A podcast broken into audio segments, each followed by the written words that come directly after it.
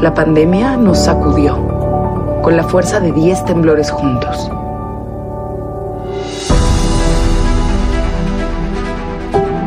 Es momento de reconocer tu valentía, tu coraje, tu capa de héroe. Ponte tu capa, protege a los tuyos con esa armadura que es tu piel, sin rencores, sin división, sin dudas. Como en los temblores una capa creada por la fuerza del corazón. Los mexicanos no nos dejamos vencer. Sabemos cómo rifarnos, meter el hombro, ponernos la capa.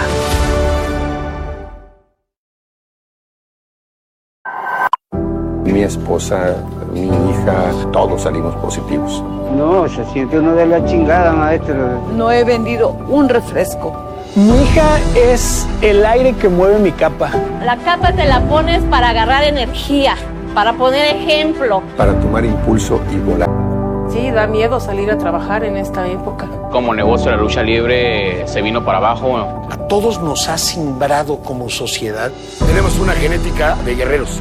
Yo tuve oportunidad de trabajar en el 85 también en el terremoto y vi la fortaleza que tiene el mexicano. Nos hacemos presentes para ayudar, para hacer fuerza, para empujar, yo no sé qué tiene México que se va metiendo poquito a poco.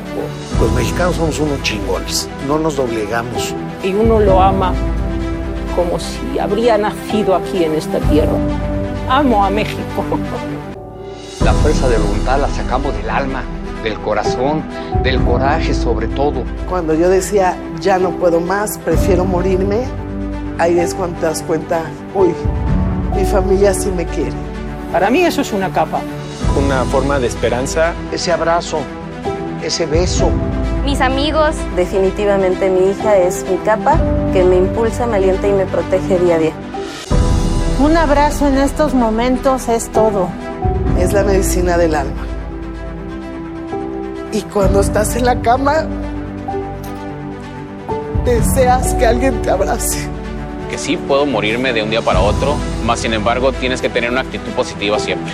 Ponerme la capa es soñar despierto, tener la posibilidad de, de ayudar a alguien, de volar. Y uno lo ama como si habría nacido aquí en esta tierra. Amo a México. Los mexicanos no nos dejamos vencer.